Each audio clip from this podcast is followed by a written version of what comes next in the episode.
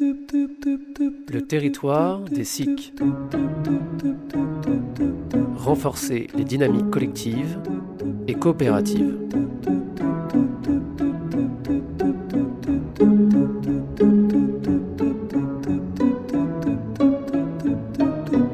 Comment animer des réunions efficientes et conviviales dans nos SIC Comme l'exprime Béatrice Ponsin, en introduction de son ouvrage Plaisir d'être en réunion, tout à chacun fait l'expérience qu'il n'est pas si facile de faire ensemble, que cela ne va pas de soi.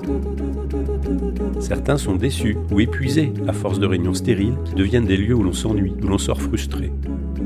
Or, une réunion porte l'enjeu du respect des individus, d'un collectif, d'un projet, d'une action et d'une vision politique. Pour ces raisons, elle est précieuse, tel un bien commun. Béatrice Ponsin ajoute chaque participant porte la responsabilité de la réussite d'une réunion, qui est dépendante d'innombrables facteurs.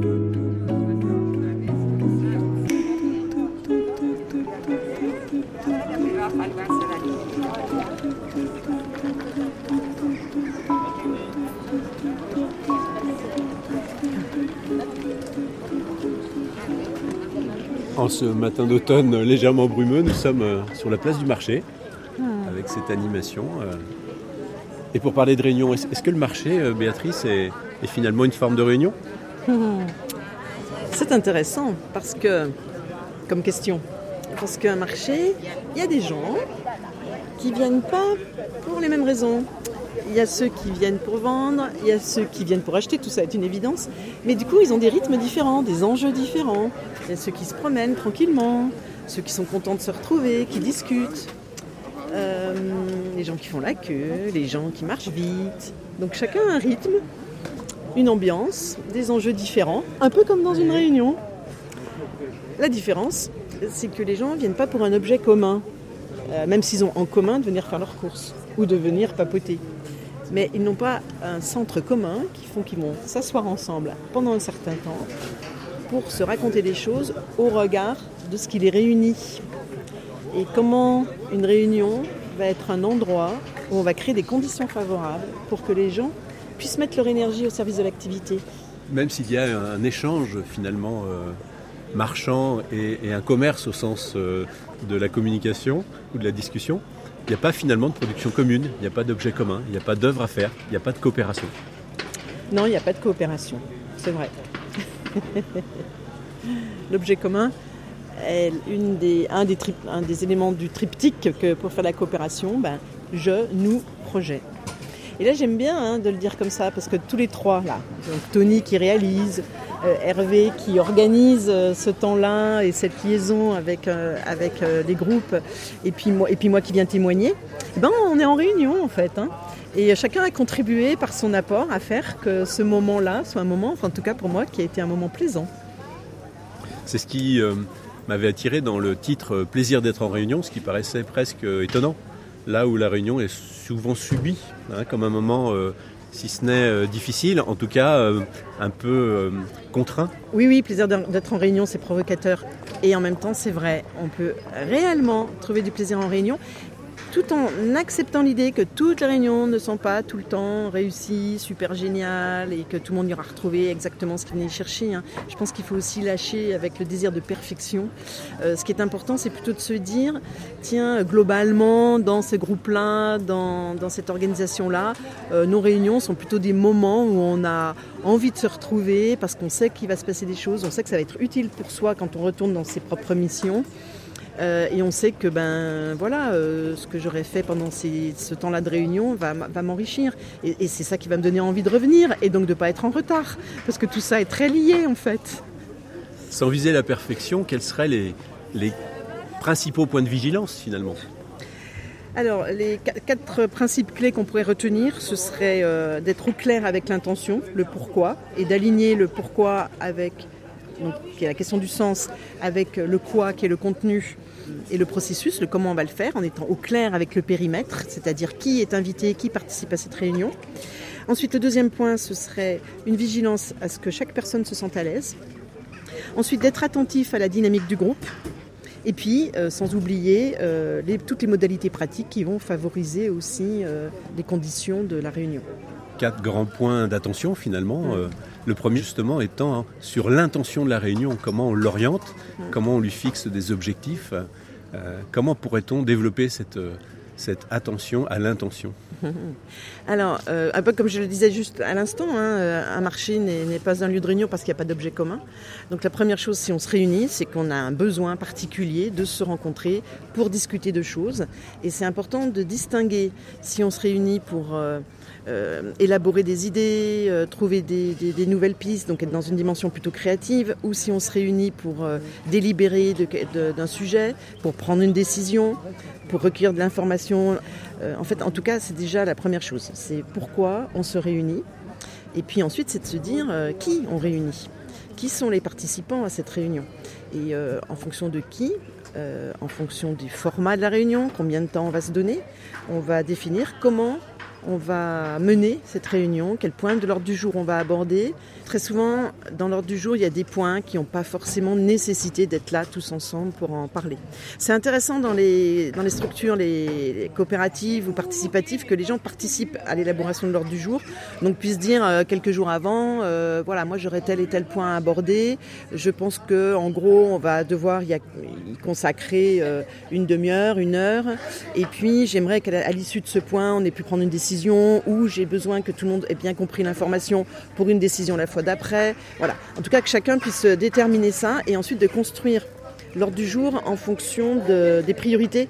Euh, en tout cas, ça demande effectivement du discernement ou alors ça veut dire que soit le timing de réunion prévu est trop court, et qu'il faut revoir cela, soit qu'il y a d'autres modalités dans l'organisation à mettre en place pour peut-être des fois euh, par deux, par trois, euh, ça peut des fois être suffisant pour traiter les choses ailleurs que dans l'espace de réunion. Il y a des réunions que je vais appeler plutôt créatives, euh, où on va, euh, on va chercher des nouvelles idées, on va essayer de faire des pas de côté, on va voilà. Et puis les réunions de décision, où là on va euh, finaliser une discussion, un débat pour pouvoir enclencher une décision et puis après comment on va s'organiser le plan d'action suite à la décision. Quand on parle de réunion participative, je pense qu'on est sur ces trois derniers points. Comment on s'organise, comment on crée ensemble et comment on décide ensemble. Et du coup, les, les trois dernières types de réunions, elles se préparent. Et ça, c'est vraiment un point important. Et préparer une réunion, ce n'est pas que les contenus qui finalement appartiennent aux personnes ressources, mais c'est surtout euh, réfléchir à comment, quel processus on va mettre en place, quel temps on va déployer, dans quel ordre on va traiter les points, euh, et, et comment on va s'y prendre pour que les gens puissent réellement contribuer en fait.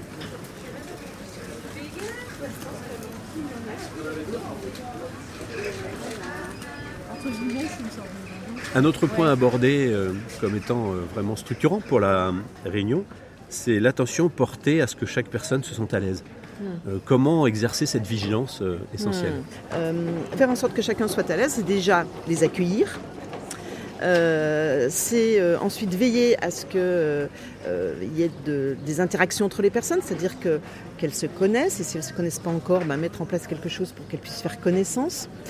Euh, c'est euh, qu'elles soient au clair avec qui est l'animateur, l'animatrice, et si euh, celui-ci ou celle-là n'est pas le, le- le leader habituel, président, directeur, etc., qu'on clarifie les rôles en fait, hein, ça c'est c'est quelque chose d'important, pouvoir se situer dans le groupe, on a besoin d'avoir des rôles clairs, c'est de mettre un cadre en fait, dans le cadre il y a à la fois les horaires, se dire on commence à telle heure et on finit à telle heure, et de tenir l'horaire, pas se dire on finit à 18h puis à 19h on y est encore, tout ce qui va apporter du cadre et de la structure est sécurisant, tout ce qui va apporter de la reconnaissance aux personnes et tout ce qui va apporter ce que j'appelle de la stimulation, donc de varier les temps, de, euh, faire en sorte que la, réunion soit vivante euh, et aussi la convivialité hein, qui, en, fait partie en fait, hein, à la fois de cette reconnaissance et de cette euh, stimulation pour trouver le plaisir de se retrouver, outre le fait de traiter les points qu'on a à traiter. Quel type d'exercice peut concrètement favoriser à la fois cette confiance dans le groupe et peut-être l'expression de la vision de chacun ou de ses attentes euh Euh, ma préconisation, c'est d'abord de, trouver ce que j'appelle des outils, des processus, des exercices qui sont adaptés à la culture du groupe. Hein. par exemple, si on fait un exercice où on doit euh, se toucher et que les gens détestent ça, mais on va plutôt pas les mettre à l'aise du tout. hein. on va être à côté de, ce qu'on cherche à faire. Euh, donc, à- adapté à la culture du groupe, adapté à la taille et adapté au temps qu'on a. Euh, mais dans, dans ce que je peux citer, il y a quelque chose qui, qui est très important, euh, c'est de donner du temps à chacun pour se poser avec le sujet. Par exemple, j'ai un sujet à, traiter dans cette réunion-là, de poser deux, trois questions clés au regard du sujet, de proposer aux personnes de prendre un temps de réflexion individuelle pour réfléchir au sujet, et ensuite un temps de partage où chacun va donner sa réponse et surtout là il faut éviter que les personnes rebondissent. Hein, donc c'est vraiment donner les consignes en disant euh, chacun va prendre sa, place de parole pour dire ce qu'il a à dire avec un temps qui sera équitable. Et une fois seulement qu'on a écouté euh, chaque personne, alors là, le débat, la discussion peut commencer. Alors, cet exercice, il a quoi comme euh, intérêt? C'est que habituellement, le, premier qui parle, c'est celui qui sait le mieux ou qui a le plus l'habitude de parler. Et puis le suivant va réagir, et puis son lui va re-réagir, et on va assister à un, un, ping-pong euh, où des fois un troisième ose s'immiscer au milieu et ça va pas euh, ouvrir le sujet en fait, ça va le coincer dans, de la réaction à une première parole, une deuxième parole. Si on veut être dans de la co-construction, il est intéressant de s'ouvrir à toutes les pensées et, euh, c'est pas parce que je penserais différemment des autres que j'aurais tort. La minorité n'a pas tort, elle est juste moins nombreuse et donc elle a moins de rapport de force, mais elle n'a pas forcément tort. Donc c'est intéressant d'écouter chacun et que chacun entende et ouvre ses perspectives en fait. Ah tiens, là il dit quelque chose auquel euh, moi j'aurais pas, pas pensé, mais euh, ah ouais, ça peut me permettre de me faire un petit pas de côté. Et je suis en sécurité parce que je sais que j'aurai aussi mon temps de parole. Ça a une autre vertu, c'est que ça permet à ceux qui, ont moins euh, la, facilité de, de s'exprimer de pouvoir le faire parce qu'ils ont eu ce temps de réflexion personnelle, individuelle, avant de poser une parole. Comment faire pour se finalement se mettre à la place ou en tout cas accepter euh, de porter attention au point de vue de l'autre, à, sa parole et peut-être aussi à son intention. Hmm. Oui, c'est une question très importante. Ça touche la question des représentations. Quelle est ma représentation du monde et comment je regarde la représentation que l'autre a du monde? Et euh, dans une réunion, quand on regarde l'objet, par exemple, et même ailleurs que dans la réunion, on regarde un objet. On va regarder l'objet avec son prisme et je ne vais le voir que partiellement, en fait. Et parfois, il suffit de changer de place. Tiens, ben on peut le faire, on peut le faire nous aussi, là. Changer de place pour voir quelque chose que je ne voyais pas de là où j'étais. On essaye? Allez, bougeons. Alors, moi jusque-là, je voyais une maison, puis je voyais un marchand de tissus. Je change de place, et maintenant, je vois un marchand d'olives, je vois un charcutier, et je vois une tour en construction que je ne voyais pas tout à l'heure et je suis en train de me dire mais ça lui il voyait ça donc quand euh, peut-être il me parlait de sa tour en construction que je ne voyais pas j'étais à mille lieues d'imaginer de quoi il me parlait et j'étais arc-bouté sur mon marchand de tissus moi pendant ce temps-là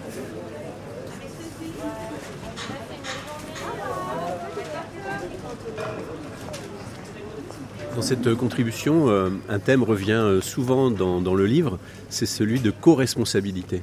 Comment préciser cette, euh, cette chose importante, cette notion importante oui, alors euh, parce qu'on parle de coopération, parce qu'on parle de réunion participative, donc moi j'introduis euh, beaucoup cette notion-là de dire euh, je ne vais pas tout attendre de l'animateur, mais j'ai aussi ma part de responsabilité dans mon attitude pendant la réunion. Est-ce que ma parole va être constructive? Est-ce que ma parole va permettre de faire avancer les choses? Ou est-ce que je me positionne en montrant que mon opinion elle est plus valable que celle de l'autre? Ou est-ce que je vais mettre en compétition? Est-ce que je vais répéter des choses qui ont déjà été dites? Enfin voilà. Donc ça c'est déjà une part de sa responsabilité. Hein. C'est en tant que participant comment je me, comment je me préoccupe de ma parole. Euh, la co-responsabilité, ben, elle est aussi dans euh, prendre en charge des rôles. En fait, il n'y a pas qu'un seul rôle hein, dans une réunion, il n'y a pas que animer la réunion. Euh, il y a ben, prendre des notes, il y a être gardien du temps, veiller à ce qu'on avance sur les points, il y a la personne ressource. Je pense que le rôle de l'animateur ou de l'animatrice est d'être garant de la dynamique du groupe et, et donc de permettre que le sujet avance au regard du sens et du pourquoi on est ensemble. Et moins il en sait sur les contenus et mieux il peut être attentif à, la dynamique de groupe et à, ce qui est en train de se jouer. Le rôle de l'animateur, c'est de mettre en, cohérence le pourquoi, donc le sens, le comment, le processus, et le quoi, c'est-à-dire le contenu. Dans l'animation euh, des réunions, ce qui souvent euh, effraie les participantes et les participants, euh, ce sont les tensions, les conflits. Comment, dans la dynamique du groupe, peut-on prévenir, réguler ces moments euh, plus difficiles tout ce qu'on fait en prévention évite de les gérer parce que les gérer c'est pas toujours facile. Maintenant, quand il y a des tensions, soit elles peuvent être liées à l'objet même de la réunion, mais des fois elles, trouvent leur source un peu ailleurs. Et, euh, il s'agit aussi d'être vigilant à pas, à, se dire est-ce qu'on est au bon endroit et avec les bonnes personnes pour gérer une tension, un conflit qui pourrait peut-être qu'exacerber les problèmes. Donc il faut faire attention à l'amplification émotionnelle. Donc c'est intéressant de les noter. Des fois, en tant qu'animateur, animatrice, si on se sent assez à l'aise, de pouvoir dire là, je sens des tensions. Est-ce que, est-ce que, qu'est-ce qu'on peut en faire en fait? Là aussi, c'est de la co-responsabilité, hein, de ne pas faire comme si elle n'existait pas. Euh, après, il y a des tensions qui ne sont pas inintéressantes. Hein. Euh, il y a des, moments euh, un peu conflictuels sur les idées qui, qui, qui, échauffent et qui, et qui, sont, qui, donnent, qui sont stimulantes. Hein. Donc il faut pouvoir sentir dans l'atmosphère qu'est-ce qui, est, qui est bon et qu'est-ce qui est au contraire dommageable pour le groupe. se dire, tiens, qu'est-ce qu'on est en train de vivre, ça s'appelle se mettre en position méta, c'est-à-dire quitter la discussion elle-même pour regarder qu'est-ce que le groupe est en train de vivre. Il y a une chose aussi, quand je parlais de prévention, euh, une chose aussi dans, les, dans la préparation de la réunion, ça vaut le coup de se poser la question, c'est, pas que ça vaut le coup, c'est vraiment très important, de se poser la question de dire qui vont être les participants, quels sont leurs enjeux, d'essayer d'imaginer quels sont leurs enjeux par rapport à cette réunion-là, surtout quand on a des parties prenantes différentes. Et ça veut dire que je dois connaître mes participants et que la, réunion ne se prépare pas la veille au soir, parce que si j'ai des doutes eh ben, j'ai peut-être besoin de les rencontrer avant pour leur demander. Et, je pense que quand les gens se mettent en tension, c'est qu'ils ont peur, souvent, hein, c'est une hypothèse, hein, je ne généralise rien, mais il pourrait y avoir de la peur de ne pas être entendu, de ne pas être écouté, de ne pas être pris en considération.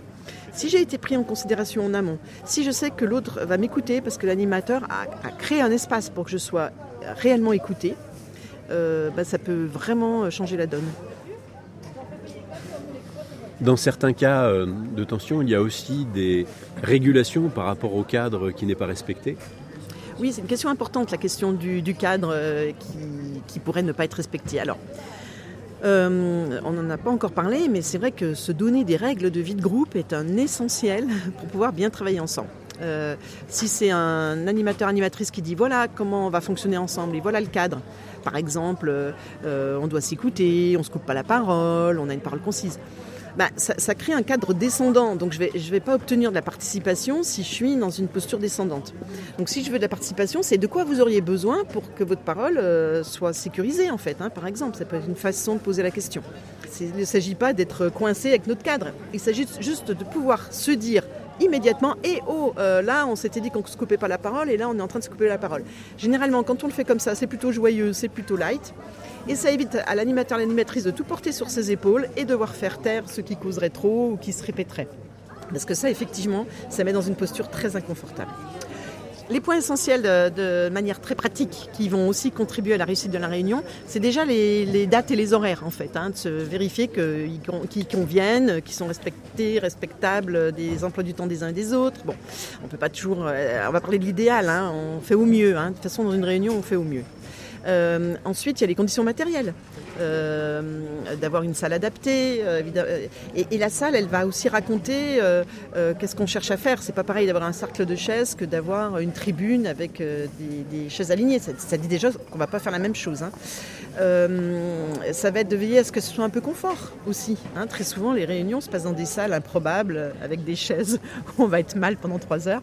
Bon, ça aide pas à mettre son énergie au service de l'activité. Et puis, et puis aussi bah, avoir un tableau pour écrire, ça c'est un truc très important. Euh, prendre des notes, euh, que quelqu'un prenne des notes en live, alors ça peut être un tableau comme ça peut être euh, à l'écran, quelqu'un qui saisit, qui gagne du temps après sur son compte rendu d'ailleurs. Mais que tout le monde voit ce qui est en train de se passer. Ça, ça diminue sacrément les reformulations, enfin les, les faits que les gens redisent la même chose, parce qu'ils voient, et puis ça rassure, parce que ah, mon propos, il a été écrit, donc c'est bon, je suis tranquillisé. Parmi les essentiels, donc les pauses alors, on a trop souvent la croyance de penser que euh, on sera plus efficace si on n'arrête pas de bosser. Et puis, alors, la réunion est à 9h, puis à 9h pile, on attaque le premier point de l'ordre du jour. Alors, non, d'abord, si on veut que la réunion commence à 9h, c'est bien de dire aux gens de venir un quart d'heure, une demi-heure avant pour prendre le café, boire le thé, se dire bonjour, se donner des nouvelles. Et puis ensuite, on peut enfin être efficace à 9h.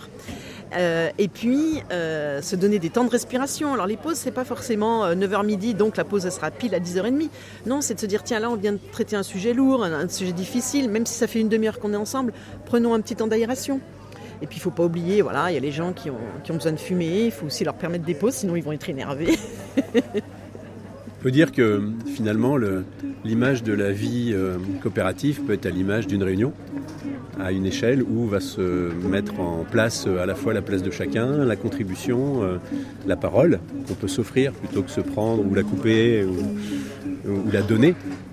Et avec peut-être cette complexité dans, dans les SIC d'avoir des parties prenantes qui ont peut-être des cultures, des habitudes de travail, des expériences de réunion différentes et aussi une représentation euh, qui peut être assez distincte des enjeux d'une réunion comme du projet de, de l'entreprise. Merci Béatrice pour ces clés et ces conseils qui d'ailleurs pourraient être euh, utiles pour toutes les organisations, toutes les entreprises qui souhaitent promouvoir des réunions efficientes, participatives et conviviales. Cependant, on peut estimer que pour toutes les coopératives, la spécificité concerne l'attente et l'intérêt d'une véritable participation. Pour les SIC en particulier, s'ajoute la diversité des participantes et des participants aux réunions, dans leur lien à la coopérative, mais aussi en général dans leurs habitudes de travail. Pour aller plus loin, son ouvrage Béatrice Ponsin Plaisir d'être en réunion, animé et participer, édition du Croquant 2010, mais aussi les travaux de Jean-Michel Cornu, notamment le guide de l'animateur, une heure par semaine pour animer une grande communauté, FIP édition 2016.